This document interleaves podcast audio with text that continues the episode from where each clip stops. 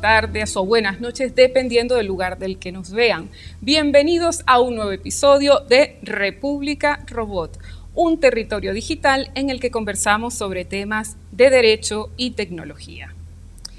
En nuestro episodio de hoy vamos a tocar algunos temas bien complicados en los que espero que tengamos la posibilidad de entender un poquito eso que en algunos casos parece cierta nebulosa, ¿no? Pero antes de comenzar con ello, vamos a viajar un poquito en el tiempo. ¿Se acuerdan de marzo de 2020 cuando empezó esto que pasaba cada 15 días? Eh, empiezan los confinamientos con la llegada de la pandemia del virus SARS-CoV 2019 eh, y en el mundo se empiezan a cerrar ciudades enteras, nos empiezan a confinar y eso ha significado significó y, y en algunos lugares sigue pasando que se cerraran escuelas, universidades, empresas, entre otras cosas. Imagínense ustedes lo que significó ese detalle de vivir encerrados para muchos sectores de nuestra economía. ¿Cómo hicimos para levantarnos? ¿Cómo hicimos para seguir trabajando? Bueno, una cosa que pasó en medio de todo lo triste, porque esta es realmente una de las épocas más difíciles que nos ha tocado vivir, pues una de las cosas que pasó fue que nos tuvimos que reinventar y tuvimos que acudir a las oportunidades y posibilidades que nos brindaba el mundo digital. Una de esas posibilidades fue o implicó el crecimiento del comercio electrónico, el boom de las plataformas y de otras tecnologías que aunque ya estaban por ahí y ya estaban sonando y había unos visionarios por ahí advirtiendo de que de repente un día iban a dar un salto, pues nos aprovechamos de ellas, todas crecieron y salió una, en particular que como les digo ya estaba por ahí y de repente cobra un auge tremendo y empieza a sonar una frase por ahí llamada NFTs, NFTs, tokens no fungibles. ¿Con qué tiene que ver eso? Bueno, ya lo vamos a conversar con nuestro invitado de hoy, pero tiene un poco que ver con esa alternativa que encontraron en algunos sectores y especialmente en el mundo del arte digital para seguir existiendo, para seguir trabajando. Alguien, yo les hablaba de un visionario, alguien por ahí ya estaba pensando en esos temas y ya estaba viendo que de repente un día iba a ocurrir ese gran salto. Les cuento que otra de las cosas que pasó con esto de la pandemia, además, fue que pudimos reunirnos a pesar de estar todos encerrados. Y por eso empezó otro auge, además de los NFT y otras tecnologías, el auge de las plataformas como Zoom, como Teams u otras que seguro conocerán. Y eso nos ha permitido poder reunirnos sin importar en qué lugar del mundo estamos. Y por eso, cosa maravillosa, tuve la oportunidad de conocer a alguien que estuve siguiendo desde hace mucho tiempo, a uno de esos que yo veo como visionarios de estos temas de tecnología. Y hoy nos acompaña para conversar sobre esa alternativa que surgió para esos artistas que estaban encerrados y que estaban buscando una oportunidad de seguir trabajando, con sus más y sus menos para hablar de qué son los NFTs, qué es el criptoarte y otras criptocosas, nos acompaña hoy en nuestra República Digital desde el Reino Unido el señor Andrés Guadamus. ¿Es Guadamus o Guadamus? Bueno, ya tú me dirás. De la Universidad de Sussex. Bienvenido, Andrés. ¿Cómo estás? ¿Qué hora es por allá, por cierto? Eh, aquí ya son las 9 y 40, entonces por eso estoy con las luces encendidas y todo. ya eh, espero que no esté, eh, no esté muy oscuro. Mm, por dicha, ya me compré una de estas lucecitas de, de podcast. no, es que ahora, eres toda una celebridad, así que necesito. Sí. El micrófono bienvenido. Y todo. Gracias. Sí, sí, Muchísimas gracias, Michelle, por la invitación bienvenido Andrés y, quería no olvidarme de agradecerte por el esfuerzo, por la diferencia horaria que ya sabes que nos separa, pero la tecnología nos une. Y por eso vamos a comenzar de inmediato a hablar de este tema tan entretenido que nos convoca el día de hoy, que son los NFTs o los NFT o los tokens no fungibles. Una cosa que para muchos de nosotros puede ser una tremenda nebulosa, ¿no? Porque cuando uno empieza a leer sobre estos temas, salen otros conceptos como blockchain, como cripto, criptoarte, criptomonedas y un montón de cosas que algunos la tienen muy clara, pero otros no la tenemos tan clara. Entonces acudimos a nuestro gran experto invitado para preguntarle en primer lugar, Andrés, ¿qué son los tokens no fungibles? O sea, si una persona quiere representarse esto mentalmente o quiere salir hoy a la calle a ver cómo se ve un NFT y para qué sirve, ayúdanos. ¿Qué puede hacer? Uy, es difícil explicarlo a veces. Eh, vieras que a veces trato de explicarlo de una forma accesible y la gente como que se nota que que empiezan a ver el reloj y como a qué hora se acaba esto, ¿verdad? Eh, como que mm, a veces cuesta. Voy a tratar de, de, darlo con algunos ejemplos, pero realmente lo que tenemos que eh, em, empezar o empezar primero con una explicación es lo que son las tokens o las fichas. Em, lo que estamos hablando aquí, estamos hablando de blockchain, estamos hablando de, de una tecnología que es eh, que se determina o se llama eh, un, un ledger abierto, una, un libro de cuentas abierto. Que esto es como un libro de cuentas que está en Internet. Entonces, la, la, explicación más fácil es, este libro de cuentas es público y es accesible a todo el mundo. Es un libro de cuentas en el que uno puede, eh, puede escribir cualquier cosa. Si uno tiene permisos y todo, eh, hay cuestiones técnicas. Imaginemos que este, ese es un libro de, cuentas o hasta un libro como de notaría que está en internet y yo puedo escribir algo. Y en ese libro yo puedo escribir bastantes cosas. O sea, puedo escribir acerca de, em, eh, puedo escribir un contrato. De hecho, existe la posibilidad de hacer contratos. Puedo eh, utilizarlo para, digamos, sacar monedas o, digamos, la misma analogía del libro, que tenemos esto. Entonces, para sacarle pedacitos de, al libro y, y, utilizarlos como monedas, pero también muy interesante es la aplicación de lo que se llaman las fichas o los tokens. La ficha es tan solo una representación digital de algún bien o servicio. Entonces estamos hablando, por ejemplo, de una representación digital de millas de, de avión o, o, de vuelos, eh, de puntos de, de viajero frecuente, eh, cualquier cosa que pueda ser representada digitalmente puede ser escrito como una ficha. O sea, volviendo un poquito atrás entonces, es un libro digital donde es un libro digital.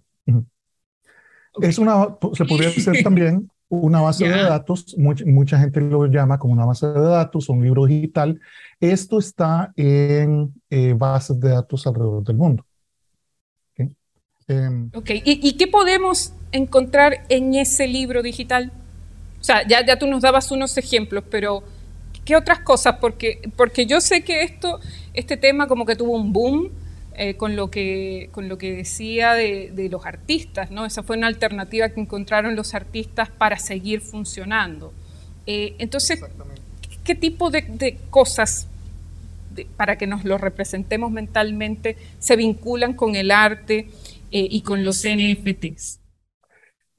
precisamente entonces, eh, cuando estamos hablando de estos tokens, estas fichas, podríamos crear una ficha que es una entrada en este libro digital que representa a algún tipo de arte. Entonces, por ejemplo, podríamos tener algo que sea una representación digital de una obra o de un eh, de un juego o de un carácter en un juego o de un pedazo de, de territorio o en, un juego, digamos, eh, cualquier cosa. Y entonces tenemos diferentes tipos de, de, estas fichas. Hay fichas fungibles y fichas no fungibles. Entonces, por ejemplo, una ficha fungible, eh, no sé si alguna, eh, em, la gente ha ido a un casino, por ejemplo, o un... Aquí en la ciudad donde estamos grabando hay uno. Ah, bueno, entonces, cuando uno va a un casino, por ejemplo, te dan fichitas, ¿verdad? Y estas fichitas son fungibles, porque te dan una fichita y tendrá algún valor, pero no importa qué ficha te dan, esa es lo que denominamos una ficha fungible. Las fichas fungibles entonces pueden ser monedas eh, o pueden ser también eh, fichas de juego. Entonces, no importa, a mí me dan una y se la puedo intercambiar a otra persona. Y dice, mira, se me cayó, se me rompió. Porque tienen el, mismo valor. Tienen exactamente el mismo valor. Esas son fungibles.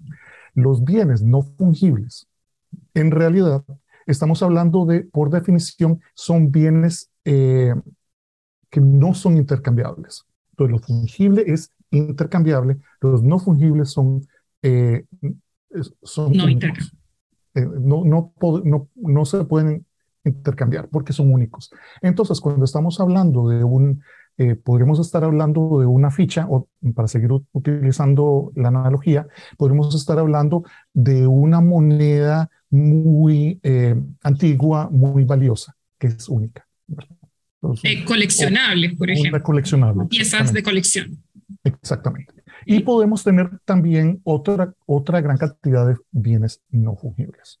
Entonces estamos hablando de bienes em, como que sería una estatuilla de oro o un, eh, un brazalete de plata específico, ¿verdad? O tú, decías de cosas así. Tú decías hace un segundo que cualquier cosa se podría representar ahí. ¿Qué es lo más raro que has visto? Y, nos sigues contando entonces, porque vamos, vamos entendiendo poco a poco lo que son los, los NFT. ¿Qué es lo más raro que has visto como un NFT o representado? Yo creo que lo más raro que he visto fue un contrato de una, eh, em, de una bueno, una ficha que alguien eh, realizó como un contrato que era para declarar el amor eterno a, a una persona. ¡Qué creativo! Sí, como este libro es eh, para siempre, es inmutable, es una de las características, características que tienen esas cosas. Entonces estamos hablando de, por ejemplo, alguien que declaró su amor eterno realmente en un libro inmutable que no puede cambiarse y ahí va a quedar siempre por la historia mientras exista este libro de cuentas, ¿verdad? Entonces alguien creó una, una ficha específica para declarar su amor eterno. Uno puede crear cualquier cosa, ¿verdad? Los NFTs entonces son representaciones digitales mm, que, que eh, de estas fichas no fungibles que tienen supuestamente un valor único. Entonces están representando, por ejemplo, eh, una, obra de arte. Podrían estar representando que es única. Eh, podrían estar representando la Mona Lisa, podrían estar representando a Van Gogh, etcétera, etcétera. Y lo otro. Por eso, por eso se habla entonces de criptoarte ¿Y qué, qué, significa eso de cripto, por ejemplo, en, en ese contexto? Porque efectivamente... Eh, ah, perdón, No, no, adelante, por favor. Sí, eh, el criptoarte, entonces, estamos hablando de una, eh, una representación, eh, o, el cripto aquí es que todas estas fichas son criptográficas. Entonces, son las fichas en sí, cuando uno las encuentra, eh, es un montón de números. Entonces, la mejor forma que yo lo puedo explicar es una secuencia de números que es hexadecimal y es un contrato como de 10, 11 o 15, eh, ya sean letras o dígitos. Entonces, todo dígitos, exactamente. Y entonces estamos hablando de que esa es la dirección criptográfica de la ficha. Bueno, y eso que es un concepto a veces es más fácil cuando uno la ha visto. Entonces uno puede ver, yo, eh, eso es lo que estamos hablando de cripto en criptográfico. Cuando estamos hablando de criptoarte, por ejemplo, yo he hecho esto, eh, yo hice una imagen, hice una pintura, la puse eh, en línea, la subí en línea a un servidor y esta imagen, ya una vez que la subí en línea, la, em, la puse como una ficha no fungible. Entonces lo que hice fue subirla en línea y decir, esta ficha representa esta obra.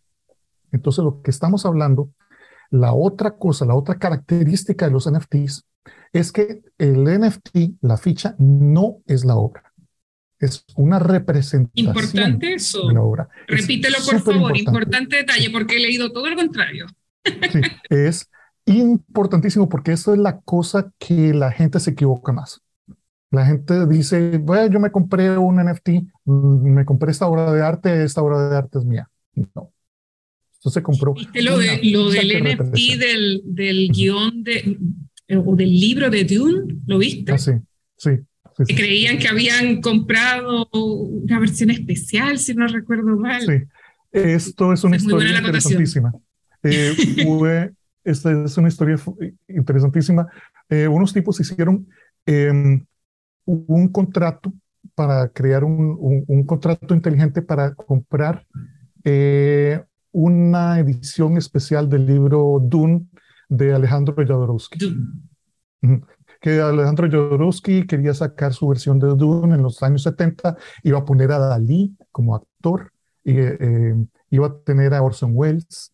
Eh, y Era la, super una versión. Sí. una versión. Y entonces él sacó un libro de arte eh, que solo existen 20 copias en el mundo, ¿verdad? Entonces tiene un gran valor. Pero estos tipos eh, vieron que iba a estar a la venta, hicieron un contrato inteligente. Como el contrato inteligente es público, la gente empezó a ponerle más y más precio. Entonces, eh, la, el libro por lo general se vendía a 30 mil dólares, las otras copias, esto lo compraron en 2 millones de dólares, porque la gente estaba viendo que como es público, como es un público, el contrato era, era público, la gente empezó a decir y a, ponerle más dinero a, a, las ofertas. Y entonces terminó en 2 millones. Oye, interesante el dato, pero, pero sigue contándonos entonces sobre el criptoar, las, las cripto. Bueno, sí, sí, perdón. ya, ya, me perdí en esa historia, pero al final fue... Mi culpa, pero no te preocupes porque, porque es un, un ejemplo muy bueno. Te habías quedado en que nos decías que no es lo mismo eh, la obra que el, el, NPT. Entonces, entiendo yo que, que la ficha, el token, o llamado NPT, obviamente, sería como el soporte digital que contiene la obra de arte. Sí. Eh, si queremos usar otra, eh, otra analogía, podríamos estar hablando de que un NFT es un recibo de la obra. Mm. Em, a veces, y a veces ni siquiera eso, es un recibo que contiene un vínculo a la obra. Entonces, eh, hay una analogía muy bonita que, que, me ha parecido que una gente la utiliza, es de que es como un mapa del tesoro. ¿verdad? Un NFT eh, dice dónde encontrar la obra. Esa me gustó. no la había escuchado, me, me, gustó mucho. Oye, y hablando de mapa del tesoro, ¿cuánto llegar a valer un NFT? Porque tú dices que tú has incursionado en este mundo y tú has, el término me parece que se utiliza es mintear o acuñar. Mintear, acuñar, sí. Tú lo, has, tú lo has hecho, ¿no? Sí. ¿Cómo te con eso? Porque yo he visto de algunos que han llegado a valer miles de dólares y millones de dólares. ¿Cómo te fue a ti? No, eh, no he hecho nada de plata. Más bien he perdido todos mis experimentos más bien he logrado y, yo he hecho ya como 50, ¿verdad? Eh, ¿En serio? Sí, de hecho. Uy, la última vez que conversamos sobre eso creo que estabas en el primero, experimentando con el primero, pero... No, no, no, ya he hecho como 50. ahí o no? Eh, he vendido como 10, ¿ya? Pero todos los he vendido. Creo que el, mejor, el que mejor se vendió fue mi artículo de eh, eh, artículo jurídico sobre NFTs, lo vendí a 60 dólares. Entonces, alguien. ¿En serio? No sé quién. Bueno, no sé quién lo compró. Igual, bueno, para todo el trabajo que hay detrás. Sí, no creo para todo el trabajo atrás. Pero. pero lo vendí en 60 dólares, eh, pero para tener esto, porque hay un montón de gastos, hay un montón de, de gastos que uno tiene que comprar para hacer el para acuñar, para mintear esto. Entonces, calculé que había gastado como 50 dólares para una ganancia. En la producción. Sí, en la producción. Entonces terminé con una ganancia de 10 dólares. Bueno, pero, pero hay, hay personas que quizás están buscando una forma de vida, digamos, y, y está viendo en el arte digital una posibilidad. ¿Tú crees que, porque tú eres abogado, yo también, profesor, investigador, yo también, yo lo más lejos que he llegado es, por cierto, les presento mi, mi Dalí original. esta, esta polera la, la, hice, entre comillas, yo. eh, con, con, inteligencia artificial. Eso es lo más lejos que he llegado yo. Voy a, voy a incursionar siguiendo tus pasos eh, a, acuñar NFTs. Vamos a ver cómo me va con eso y, te cuento en, en, una próxima invitación. Pero, ¿podría alguien, según tu experiencia, dedicarse a vivir de eso, de, de, de acuñar NFTs, de crear arte digital? E, ¿Eso es, ¿Eso es un negocio o un oficio viable, digamos, en estos tiempos en los que estamos buscando reinventarnos porque volvemos a la pandemia, nos golpeó mucho? Entonces hay que reinventarse, hay que estar ahí en el mundo digital. ¿Esa es una vía según tu experiencia o no? Eh, bueno, yo creo que eso depende. Hay gente que está, que ha hecho plata, eso no lo puedo negar, nadie lo puede negar. Hay gente que está viviendo de esto que han dejado sus trabajos y todo. La realidad, y la realidad es que para la mayoría de la gente, y esto ya hay, hay datos, hay artículos, hay, hay análisis, por ejemplo, hay un análisis de un, eh, un artículo de la revista Nature de, científica que analizó miles y miles y miles de NFTs y se dieron cuenta de que 75% eh, de los NFTs se venden a menos de 15 dólares. Esa es mi experiencia. Como te había dicho, vendí uno a 60 dólares, pero la mayoría que he vendido, que he logrado vender, los he vendido por lo general menos de 60 ¿Por Porque ese artículo es muy bueno, vale decir. Después, dejamos en los comentarios de nuestras redes sociales el enlace. Artículo, por cierto, porque es bastante bueno. Exactamente, muchas gracias. Pero, vale más que eso. Sí, pero por lo general, eh, el 75% de, de, de los eh, de las obras de los NFTs o no se venden o se venden a menos de 15 dólares. Entonces, todo depende. La gente por lo general no va a poder vivir de esto. Después, la, la gente que vende es una minoría y estamos hablando de un 10% de la gente que vende puede vender a más de 1.500 dólares.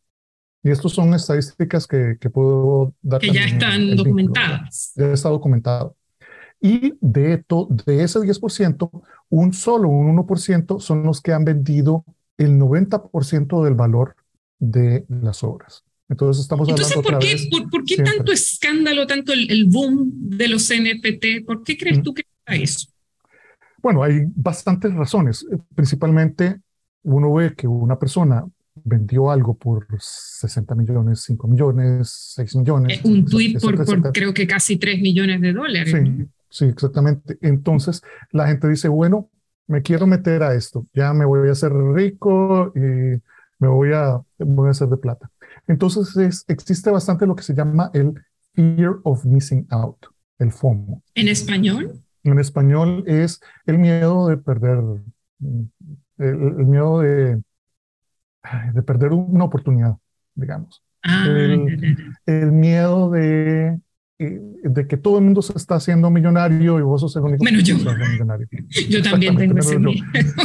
Entonces eso, eh, eso hace que mucha gente se meta y diga, bueno, me voy a hacer millonario, voy a invertir. Y es una inversión. Hay que, como te está diciendo, hay un montón de gastos. Para, hay ciertas plataformas en las que uno puede hacerlo gratis, pero no tienen tanto caché, no tienen tanto... Eh, claro, por lo tanto no te van a pagar lo que tú esperarías, ¿no? Legítimamente, digamos. Entonces hay unos riesgos. Hay, sí, hay bastantes riesgos.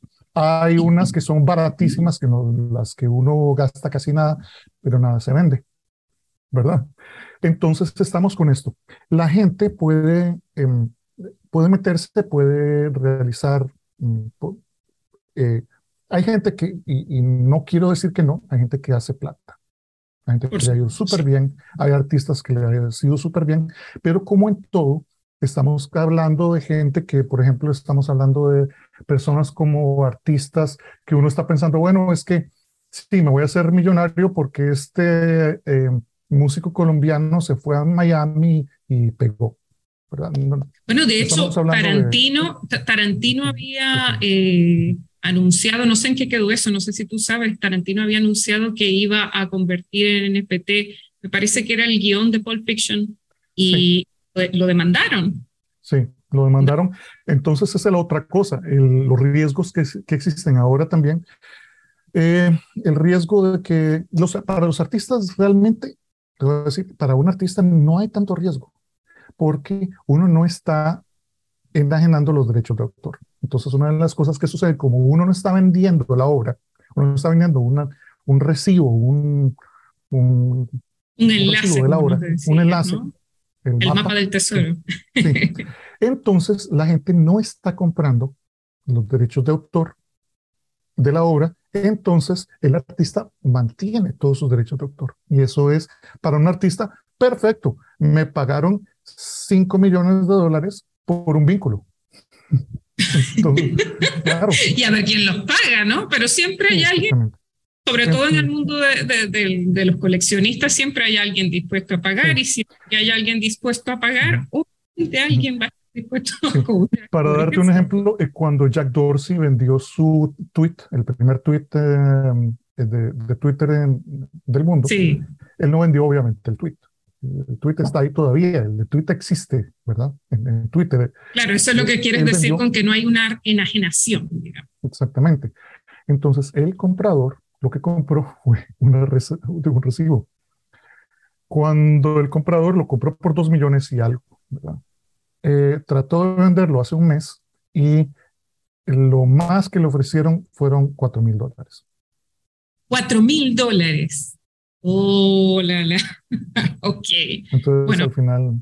No es realmente un buen negocio, no lo eh, no, es, no es un negocio, entonces él se quedó ahí con, con bueno, se quedó con, uh. con, esto, porque el valor, la, la gente ya se empezó a dar cuenta, bueno, ¿qué me estoy comprando? ¿Me estoy comprando el tweet? No, ahí está, ahí existe todavía. Entonces, eh, para, vamos a ir cerrando algunas ideas porque se nos está acabando el tiempo.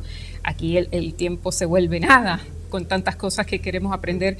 Hay, que recordar que, que, muchos de los temas que nosotros traemos a nuestro programa eh, se mueven en este mundo de, de lo que llaman algunos tecnologías emergentes en algunos casos tecnologías disruptivas. Pero la característica principal de, eso de emergente es que hay muchas cosas que todavía no están del todo claras o que hay mucha confusión, que hay mucho desconocimiento en algunos casos por algunos sectores, ¿no? Entonces, e, ese tipo de confusión genera ciertas especulaciones y yo creo que eso es lo que en algunos casos justifica esas cifras exorbitantes que vemos en torno a algo que no se está muy claro qué es lo que se está adquiriendo en estos casos, por ejemplo, de, algunos NFT. Y mientras se va despejando esto, eh, la gente se va, se va enterando realmente de qué es lo que, lo que adquiere. Eh, pero alguien que ha estudiado, como les decía al inicio, profundamente esto, es nuestro querido invitado Andrés, eh, el profesor Andrés Guadamus. Andrés, yo, yo, preguntaba, ¿es Guadamus o Guadamus? porque a veces te llaman de uno u otro. Sí, sí, no, no, ya, perfecto. Eh, Andrés, danos un consejo. Esto, esto, es importante porque lo que te quería preguntar era, ¿dónde podemos seguir leyéndote? Eh, ¿Dónde podemos encontrar esas reflexiones que nos cuentas? Si alguien quiere aprender un poco más, eh, yo sé que tú escribes normalmente en inglés, eh, pero no importa, en inglés o en español, aunque en nuestra república tratamos de acercarnos eh, a estos temas en español porque sabemos que a veces escasean. Eh, pero no importa, tú, tú dinos tus, tus, redes sociales, las que nos quieras o nos puedas compartir. Me parece que tienes un blog. cuéntanos, ¿dónde, ¿dónde puede leer a alguien que quiera enterarse un poco más sobre estas cosas tan interesantes que nos comentas? Bueno, muchas gracias. tengo bastante presencia en línea, a veces la gente podría decir que demasiada presencia en línea. Em, todos mis artículos están en línea, eh, acceso abierto. Eso es una cosa que yo creo bastante, eh, gratis, acceso abierto. Ahora, eh, la inteligencia artificial, una de las cosas que nos ha ayudado bastante es de que todos los artículos, una, una vez que uno los tiene, puede, puede sacarles una traducción bastante buena. Entonces, tengo los artículos, todos estos los tengo en la red SSRN, que em, Social Science Research Network, y ahí tengo absolutamente todos mis artículos. Em, tengo un blog que eh, por lo general escribo una o dos, meses al, eh, dos veces al mes. Em, y últimamente he estado hablando un poco menos de NFTs, pero un poco más de inteligencia artificial, que es mi otro, eh, mi otro tema. No sé, que yo creo que eso es nos debemos esa conversación también. Sí, tecnoyama.co.uk.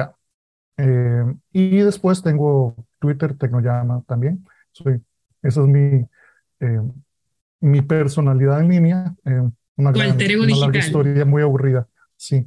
Eh, mi identidad digital, porque a veces eh, me di cuenta de que la gente no se acordaba cómo me llamaba yo, quién era. Por eso te pregunto lo de Guadamus y Guadamus. Exactamente. Porque además el, otro tema es, tú eres, tú eres tico, ¿no? Sí, sí, sí. sí. Ubicado en Reino Unido. Sí, eh, desde hace, eh, vivo ya aquí desde hace 22 años y ya, ya bastante. Y, y, ya, ya tengo, yo soy tico británico, ya tengo, tengo las dos nacionalidades. Soy británico desde hace dos años y, y un poquito. Eh, entonces, sí, tengo todas estas eh, presencias. La presencia en línea es Tecnoyama en Twitter. Ahí, ahí es donde me, me pueden encontrar también. Estupendo. Muchísimas gracias, eh, Andrés, por, por, de verdad, yo sé que nos quedaron cosas pendientes por conversar, pero te quiero agradecer eh, no solo por, por tu disposición de contarnos estos temas en un lenguaje que todos podamos entender, sino además por el esfuerzo tremendo de seguirnos con esta diferencia horaria que tenemos. Sabemos que siempre contamos contigo y estoy segurísima si es que tu agenda lo permite, de que volveremos a conversar sobre estos temas. Ya para cerrar, siempre le dejamos a nuestros invitados un minuto de oro, eh, un minuto para hacer una reflexión final, eh, algún consejo eh, para nuestros seguidores. ¿Qué les dirías en relación con esto del cripto, del mundo cripto y de las criptocosas? Porque seguro van a ir saliendo unas cuantas más. ¿Hay futuro? ¿Qué les recomendarías? Em, si van a invertir, que inviertan con inteligencia. Eh, hay una gran cantidad de, eh, de, fraude, hay buenos proyectos, hay, proyectos interesantísimos de gente, de artistas verdaderos y reales que están tratando de sacar su arte, pero hay también una gran cantidad de fraudes. Eh, entonces, que inviertan con inteligencia, que si van a invertir, si van a sacar eh, sus obras, que lo hagan con cuidado, que investiguen, investiguen cuáles son las plataformas que les puede costar menos. Hay plataformas que son gratis, como estaba diciendo, o a veces que cuestan bastante, bastante menos. Eh, y que también si van a comprar, que sepan lo que están comprando, que sepan que no están comprando la obra, no están comprando ni siquiera los derechos de la obra, sino que lo que están comprando es, es como, digamos, algo para, para alardear, se podría decir el mapa del tesoro. Amigos, sí, para que los amigos vean, tengo este, e, e, este vínculo único a este, a este mono, Ya, bueno. bueno, entre gustos y colores no hay nada escrito. Muchísimas gracias, querido Andrés, por acompañarnos eh, y, por estos temas que son de verdad increíblemente interesantes. Eh, a nuestros seguidores, eh, les queremos dar las gracias también por estar ahí, por acompañarnos. Les recuerdo que soy su host, su presentadora, Michelle Azuaje Pirela, y los dejo invitados para un nuevo y fascinante episodio de República Robot, una república digital en la que hablamos en español sobre temas que interesan a la tecnología y al derecho. Muchísimas gracias por acompañarnos. Nos vemos en un próximo episodio. Andrés, chao.